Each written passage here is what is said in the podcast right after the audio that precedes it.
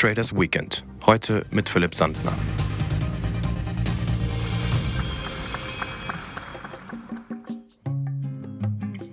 Krypto und die Blockchain gelten bei vielen Menschen seit langem als die Zukunft. Letzte Woche erreichte Ethereum einen weiteren Meilenstein in der Weiterentwicklung und Massentauglichkeit dieser neuen Technologie. Ethereum, die zweitgrößte Kryptowährung nach Marktkapitalisierung, ist zurzeit in aller Munde. Denn die Blockchain wurde geupdatet. Die lang erwartete Zusammenführung ist endlich passiert. Das Netzwerk wechselt von Proof of Work zu Proof of Stake. Doch was genau ist dort wirklich passiert? Denn viele sprechen von einem der größten und wichtigsten Updates in der Kryptowelt. Wir sprechen heute mit einem der bekanntesten Persönlichkeiten der Kryptowelt, Philipp Sandner, um zu klären, was genau hinter dem Ethereum Match steckt, welche Vorteile es mit sich bringt und was genau da passiert ist. Philipp Sandner studierte Betriebswirtschaftslehre mit Wirtschaftsinformatik an der Universität Mannheim.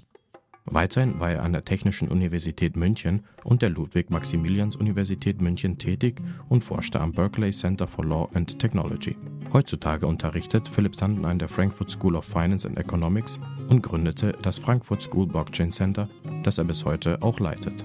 Das Blockchain Center sieht sich als Plattform zum Wissensaustausch für Entscheidungsträger, Startups, Technologie- und Industrieexperten. Es berät Finanzinstitute, Industrieunternehmen und Startups hinsichtlich ihrer Blockchain-Aktivitäten. Außerdem ist Philipp Sandner Mitglied im Digital Finance Forum beim Bundesministerium der Finanzen. Das Digital Finance Forum bietet eine Plattform zum Austausch zwischen Politik und Praxis. Gemeinsam mit Expertinnen und Experten der digitalen Finanzwelt wird die Stärkung des digitalen Finanzstandorts Deutschland sowie technologische Entwicklungen zum Beispiel zur Tokenisierung und Datenökonomie diskutiert. Herr Sandner, zurück zum Anfang. Was genau ist beim Ethereum Merge bzw. der Zusammenführung passiert? Also Ethereum ist ja die zweitgrößte Kryptowährung, eine Infrastruktur, auf der Werte abgebildet werden können. Nach dem deutschen Gesetz zum Beispiel kann man schon Schuldverschreibungen obendrauf äh, programmieren, alles konform mit der BaFin. Die Amerikaner haben Stablecoins draufgebaut, also den Dollar. Und so haben die Leute auf der ganzen Welt alle möglichen Assets obendrauf gemacht. Also deswegen ist Ethereum so eine Art Infrastruktur, für digitale Assets und da auf wie so eine Art Trägerplattform. Das finde ich eigentlich ein, ein, schönes Wort. Historisch gesehen ist es eben aus dem Bitcoin äh, entstanden, äh, tendenziell, um es letztendlich dezentral zu machen. Dadurch war auch das Mining relevant ähm, und man hat jetzt über einen langen Update-Prozess begonnen, die Infrastruktur zu verändern, sie leistungsfähiger zu machen, sie schneller zu machen und eben auch letztlich den Stromverbrauch äh, zu reduzieren. Und bei dem Merge eben vor einigen Tagen hat man vor allem den Konsensmechanismus aus dem Bitcoin-Netzwerk äh, ausgebaut und eben ersetzt durch den Proof of Stake. Mechanismus, das ist der, Mecha der Algorithmus, äh, der letztendlich den Konsens im Netzwerk erzeugt, äh, damit quasi das Netzwerk einheitlich Transaktionen äh, bearbeiten kann. Und das wiederum hat gut funktioniert. Und die Hauptergebnisse hier sind, dass eben dadurch der Stromverbrauch deutlich reduziert werden konnte. Das heißt, seitdem der Merge passiert ist, ist der Stromverbrauch wirklich um deutlich über 95 Prozent gesunken und äh, damit ist ein großer Meilenstein passiert. Allerdings noch ein Satz dazu. Das gesamte Update ist sehr, sehr, sehr lange. Das dauert Jahre, bis das quasi alles durch ist. Als nächstes würde man äh, die nächsten Updates in ein, zwei Jahren machen, wo dann äh, eben äh, zum Beispiel die, die Transaktionsdauer ähm, besser wird, äh, wo der Speicherplatz der Chain verteilt wird auf mehrere Knoten und so weiter und so fort. Das heißt, man muss hier anerkennen, dass es ein laufendes Netzwerk ist, was wirklich im Betrieb ein ganz großes Update erfährt. Es ist also was ganz, ganz, ganz anderes, als wenn ich auf meinem Smartphone eine neue App installiere, das nach einer Minute erledigt, weil es eben nur ein singuläres Gerät ist. Bei Ethereum habe ich ein zusammengeschaltetes System aus Tausenden von Rechenknoten, was immer weiterläuft, was ich nicht abschalten kann, was ich auch nicht runterfahren kann für das Update. Und deswegen ist es schon unglaublich, was hier passiert ist und dass vor allem das ganze Thema ohne technische Fehler vonstatten gegangen ist. Also wir befinden uns sozusagen schulisch gesehen in der ersten Klasse und es muss noch ganz schön weitergehen, bis dann, bis dann der Abschluss oder so, wie man es benennen kann, erfolgt ist. Richtig, ganz genau. Aber der, äh, der, der Update mit dem Merge, also dieser Eingriff jetzt, äh, der war sicherlich wirklich ganz besonders äh, schwerwiegend, ähm, weil man wirklich hier ein ganz elementares Element der Technologie ausgewechselt hat.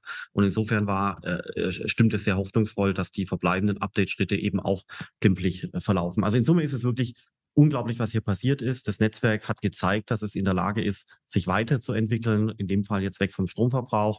Und als nächstes werden noch Dinge angepasst wie äh, zum Beispiel Transaktionseffizienz, Speicherplatz und so weiter und so fort. Und damit hat Ethereum wirklich eine große Chance, eine wirklich weltweit bedeutende Infrastruktur für Digital Assets zu werden. Also ist, diese, ist dieses dann, wird Ethereum durch das Merge dann auch für Unternehmen attraktiver, weil man möchte ja immer weitergehen und, und auch für die Massentauglichkeit werden. Ist das ein großer Schritt in die richtige Richtung für Unternehmen?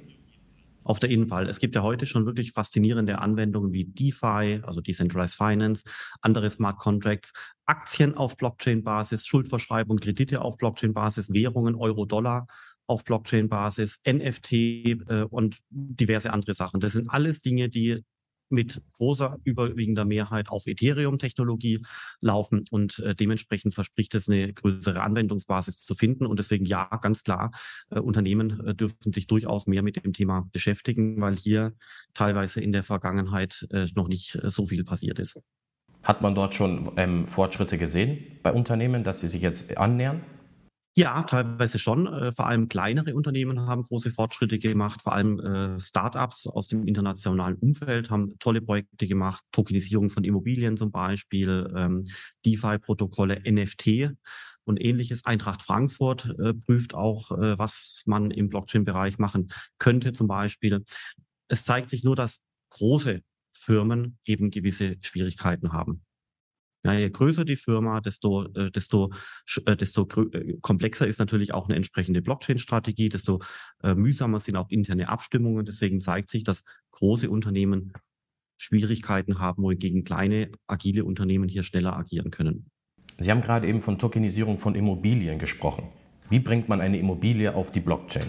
Ja, also ich möchte das an einem, an einem Beispiel machen von einem Oldtimer, weil das äh, die Firma Hardstocks ist, die tatsächlich jetzt in den nächsten äh, Wochen an den Markt äh, geht. Das kann man dann auch anschauen.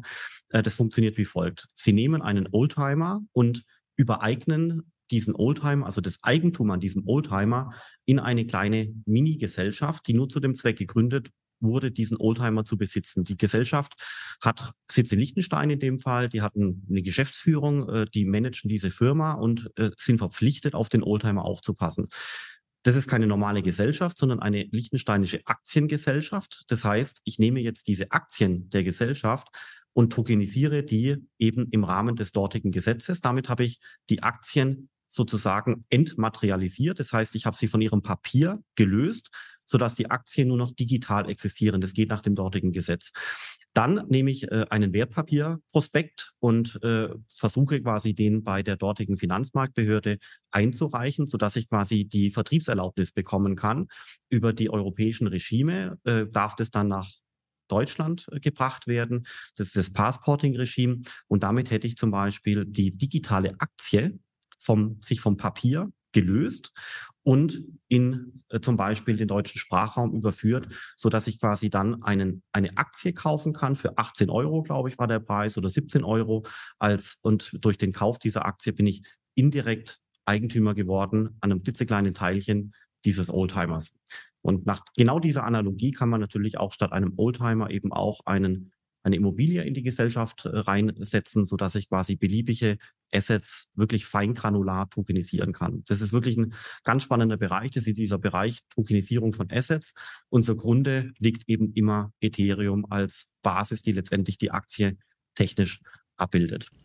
Also bei der Tokenisierung gibt's, ist eigentlich grenzenlos. Man kann theoretisch alles auf die Blockchain packen, richtig?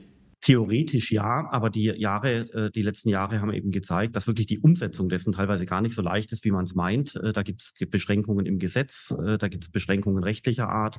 Und ähm, deswegen gibt es zwar einige Projekte in dem Bereich, aber man sieht, dass wirklich die Grenze des Möglichen immer weiter rausgedrückt wird, so bis jetzt eben das neueste Projekt erfolgt, nämlich die Tokenisierung von einem Oldtimer mittels Aktien. Also nicht Schuldverschreibungen, sondern tatsächlich Aktien. Okay, wir sind jetzt auch schon wieder sehr weit in Tokenisierung. Dann gehen wir nochmal zurück zur, zur Zusammenführung. Sie haben ja gesagt, von Proof of Work zu Proof of Stake. Welcher Unterschied liegt denn dort, wenn man das mal kurz erklären kann? Ja, also bei dem Proof of Work geht es darum, dass quasi Leute arbeiten, also Rechencomputer verrichten Arbeit. In dem Fall wird äh, gerechnet und dadurch eben auch Strom verbraucht. Und äh, die, äh, diese, diese, die, die, die Rechenknoten, die eben diese Arbeit verrichtet haben, bekommen als Belohnung dann eben den sogenannten Block Reward. Das ist beim Bitcoin eben notiert in Bitcoin, bei Ethereum notiert in Ether. Und dadurch entsteht ein Anreiz, das Netzwerk zu betreiben. Das machen dann ganz viele solche Miner und äh, in der Gesamtheit wird dadurch eben der Netzwerkbetrieb sichergestellt, aber eben auf eine dezentrale Weise, äh, so dass quasi das Netzwerk Ethereum wie aber eben auch Bitcoin nicht mehr ausgeschaltet werden können, weil es dezentral ist. Es gibt kein Machtzentrum, wo ich sagen kann, so ich rufe da jetzt mal an und dann bitte ich darum, das Netzwerk mal auszuschalten. Das geht nicht. Es gibt kein Machtzentrum und folglich kann man dieses Netzwerk nicht mehr ausschalten. Das ist quasi begründet bei Bitcoin in dem Mining und eben in der Verrichtung von Arbeit und dem damit einhergehenden äh, Block Reward, also der Belohnung, die ich bekomme, wenn ich erfolgreich äh, eine, äh, einen Bitcoin-Block quasi gefunden habe. Bei Ethereum war es äh, genau in gleicher Weise so, da äh, wurde auch äh, gerechnet und Strom verbraucht. Es wurde also Arbeit verrichtet. Und der Proof-of-Stake-Mechanismus funktioniert gänzlich anders. Da geht es darum, dass man überlegt, okay, welche Akteure in so einem Netzwerk haben denn eigentlich einen Anreiz, den Betrieb des Netzwerks langfristig sicherzustellen. Und ähm, die, das sind die Leute, die einen Stake haben. Man könnte auch sagen Stakeholder. Man hat eben gesagt, letztendlich sind die Leute, die relativ viele Ethereums, äh, äh Ether von der von der Tokenart her besitzen, eigentlich diejenigen, die auch ein Interesse haben dürften, das Netzwerk voranzubringen, weil warum sollten die Ether besitzen, wenn sie nicht dran glauben? Jetzt macht man diese Leute, die viele Ether besitzen, zu eben Stakeholdern, die hinterlegen dann ihre Ether Dadurch bekommen sie eben auch einen Zinssatz und dadurch entsteht eine Gruppe von Akteuren, 50, 60, vielleicht 100 Akteure, die das machen. Und die betreiben dann gemeinschaftlich als Validatoren das Netzwerk. Ja, das heißt, ich habe eine Gruppe geschaffen. Die Eintrittskarte da in diese Gruppe kann ich mir kaufen, indem ich quasi hinreichend viele Ether besitze. Und wenn ich eben dann zu dieser Gruppe gehöre, dann äh, darf ich quasi das Netzwerk mit anderen mitbetreiben. Dadurch wird das Netzwerk an dieser Stelle von der Organisation her ein bisschen schlanker. Allerdings muss ich wiederum diesen Leuten, äh, die Validatoren sind, eben vertrauen, dass das alles funktioniert. Also das ist so eine Art Trade-off. Dadurch im Prinzip verschwindet ein Quäntchen Dezentralität und auf der anderen Seite bekomme ich eben äh, einen deutlich geringeren Stromverbrauch. Sie haben es ja gerade schon angemerkt, ein dezentrales System. Ethereum ist ja ein dezentrales System. Wie genau kann ein dezentrales System geupdatet werden, wenn es keine einheitliche Instanz gibt, die das alles kontrolliert? Das ist eine ganz exzellente Frage. Also auf dem Handy gibt es ja quasi ein Machtzentrum, das bin ich als Besitzer, da drücke ich auf Update und eine Minute später ist es erledigt. Äh, in einem dezentralen System gibt es quasi keinen einzigen Update-Knopf und dann wird quasi alles geupdatet, sondern ich muss dezentral alle Netzwerkbeteiligten mit guten Gründen überzeugen, die nächste Version des Programmcodes zu installieren. Wenn die Leute, die das machen, das ist, wenn man es wirklich sich bildlich vorstellt, der Administrator verschiedener Computer, wenn ich es nicht schaffe, den zu überzeugen, dass die Nachfolgeversion besser ist als die Vorherversion, dann würde der vielleicht sagen, so nö, dieses Update spiele ich nicht ein. Andere Leute spielen das ein. Jetzt habe ich dann eine Gruppe von Leuten, die das einspielen und eine andere Gruppe von Leuten, die das Update nicht einspielen. Was passiert dann? Dann spaltet sich das Netzwerk. Und das möchte man vermeiden, weil danach gibt es quasi zwei Bitcoins, zwei Ethereums und ähnliches. Ist alles schon passiert. Und äh, vor dem Hintergrund äh, muss man wirklich überlegen, was sind die besten Argumente, um letztendlich diesen Update-Mechanismus äh, zu machen, weil ich tausende Leute überzeugen muss, äh, diesem Update zu folgen, um letztendlich nicht zu riskieren, dass das Netzwerk sich spaltet. Und dadurch brauche ich letztendlich verdammt gute Gründe. Das sind lange Prozesse, das sind lange Überzeugungsarien, äh, die hier gemacht werden müssen. Es muss auch in dem bei Ethereum musste auch äh, immer wieder argumentiert werden, dass wir wollen weg von dem Stromverbrauch und das Update ist die einzige Lösung auf diesem Weg und und und und und. Und äh, das sind eben dadurch eben in dieser dezentralen Welt teilweise langjährige Prozesse. Ja, man muss also eine Fußnote an der Stelle. Die Frage ist natürlich, ob Stromverbrauch per se schlecht ist oder nicht. Ich bin da sehr differenzierter Meinung. Ich finde nicht, dass Stromverbrauch per se schlecht ist, sondern die Frage ist, wo nehme ich diesen Stromverbrauch aus dem Netz, wo er dann vielleicht sogar fehlt und äh, ist damit CO2-Verbrauch oder Ausstoß einhergehend oder nicht. Und je nachdem, wie ich diese Fragen beantworten kann, ist Stromverbrauch schlecht oder eben irrelevant und nicht schlecht. Nochmal zurück zu Proof of Stake nämlich. Ähm, Warum hat Ethereum das dann nicht von Anfang an direkt schon implementiert? Gab es es damals noch nicht oder, oder welches Problem war es? Hm, das gab es damals tatsächlich noch nicht. Also das waren ja so die Jahre äh, 2015, 2016 plus minus, äh, wo eben äh, bis zu dem Zeitpunkt nur der Bitcoin-Konsensmechanismus gezeigt hat, was er kann. Es gab damals Projekte wie zum Beispiel Mastercoin und äh, viele andere auch, die gibt es gar nicht mehr. Und äh, nach diesem Muster hat eben Ethereum zwar eine, eine, großartige Innovation vollbracht im Sinne der Programmierung von Smart Contracts. Gleichzeitig hat man aber gesagt, den, den Konsensmechanismus von Bitcoin, der hat jetzt funktioniert, den übernehmen wir mal, den ändern wir jetzt nicht.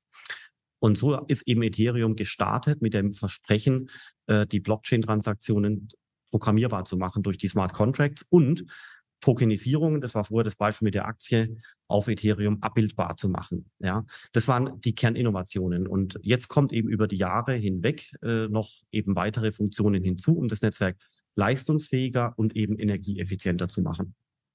Was ist denn dann mit Bitcoin? Also wir reden dann mal über den großen Bruder Bitcoin. Er basiert ja immer noch auf Proof of Work.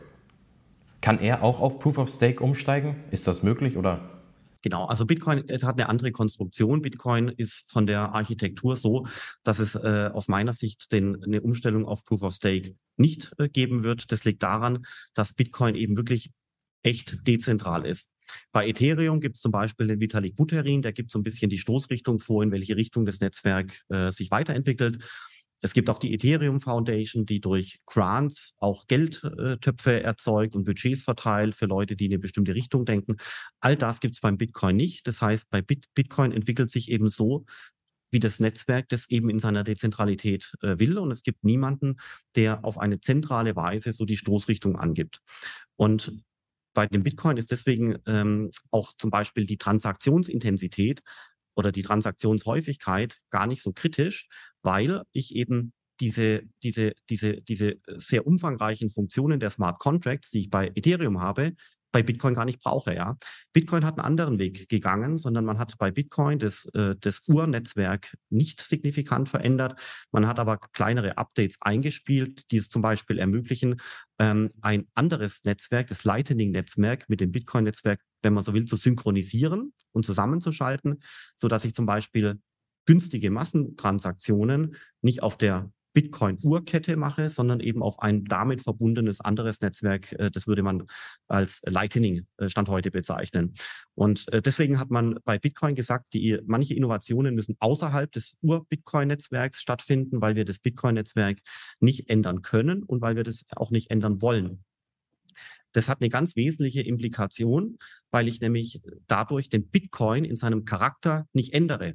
Ethereum wird durch die Updates vom Charakter her geändert. Ja, das Ethereum, was früher entstanden ist, ist anders entstanden als das Ethereum, was in Zukunft entsteht. Beim Bitcoin ist es anders, weil letztendlich das, äh, der, der, die Software von dem Bitcoin sich nicht ändert und auch nicht ändern kann. Damit ist der Charakter von früher erzeugten Bitcoins eins zu eins genau gleich wie der Bitcoin, der heute oder in fünf Jahren erzeugt wird. Ähm, und deswegen glaube ich, macht es Sinn, diese Unterschiede zwischen Ethereum und Bitcoin herauszustellen. Aber man darf es nicht unbedingt vergleichen, weil man teilweise mit Ethereum und Bitcoin eben Dinge vergleicht, die wirklich grundverschieden sind. Das wäre wie wenn ich BMW vergleiche mit BASF.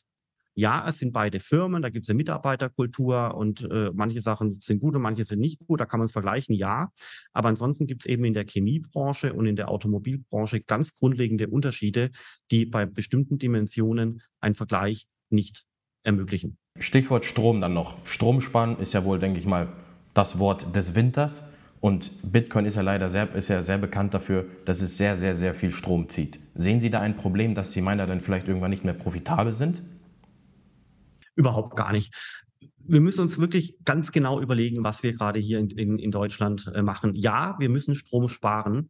Aber es geht ja nicht um den Strom, sondern es geht darum, letztendlich die Stromerzeugung einzusparen. Wir müssen Gas einsparen und Öl einsparen und, und so weiter und so fort, damit wir weniger Gas und weniger Öl äh, verbrauchen, weil eben wir nicht mehr so viel konsumieren können und wollen wie früher. Stichwort Gasspeicher.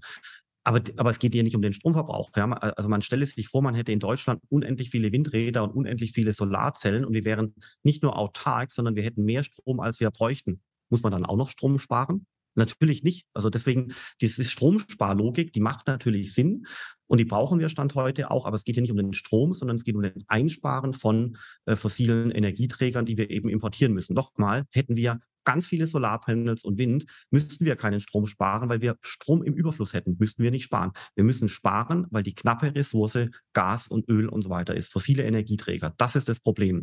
Und vor dem Hintergrund äh, muss man eben Bitcoin auch sehen. Ähm, bei bei Bitcoin würde man sehr kritisch sein, Stand heute, wenn man wüsste, dass in Deutschland und in Europa Bitcoin Mining passiert. Warum? Weil dann würde man ja dann würde ja Bitcoin Mining Strom abziehen aus dem Netz, was anderswo gebraucht würde. Aber es gibt kein nennenswertes Bitcoin-Mining in, äh, in Deutschland äh, und auch nicht innerhalb äh, der meisten EU-Länder. Schweden und Norwegen ist ein bisschen anders, aber ansonsten, es gibt kein nennenswertes Mining. Warum?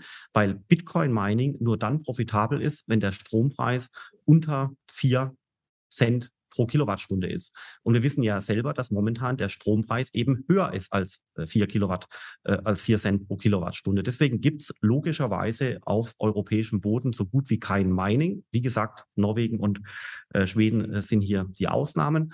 Und äh, deswegen im Prinzip ist, äh, ist, ist es eben nicht so, dass der Bitcoin uns Strom wegnimmt, was uns eben hier dann in den Winter potenziell fehlt. Das ist, denke ich mal, ein gutes Schlusswort für uns. Es steht das Wochenende vor der Tür. Was macht ein Philipp Sandner am Wochenende? Haben Sie etwas vor? Ja, also mein, ich äh, habe Familie, äh, das macht Spaß, äh, nette, äh, kleine, äh, süße Kinder, also wirklich äh, toll.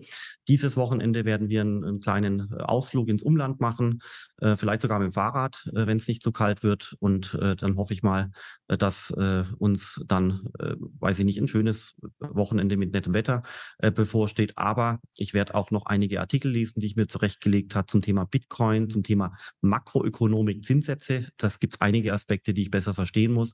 Und natürlich habe ich auch noch viele, viele, viele E-Mails, äh, die ich vielleicht auch noch an der einen oder anderen Abendstunde bearbeiten muss.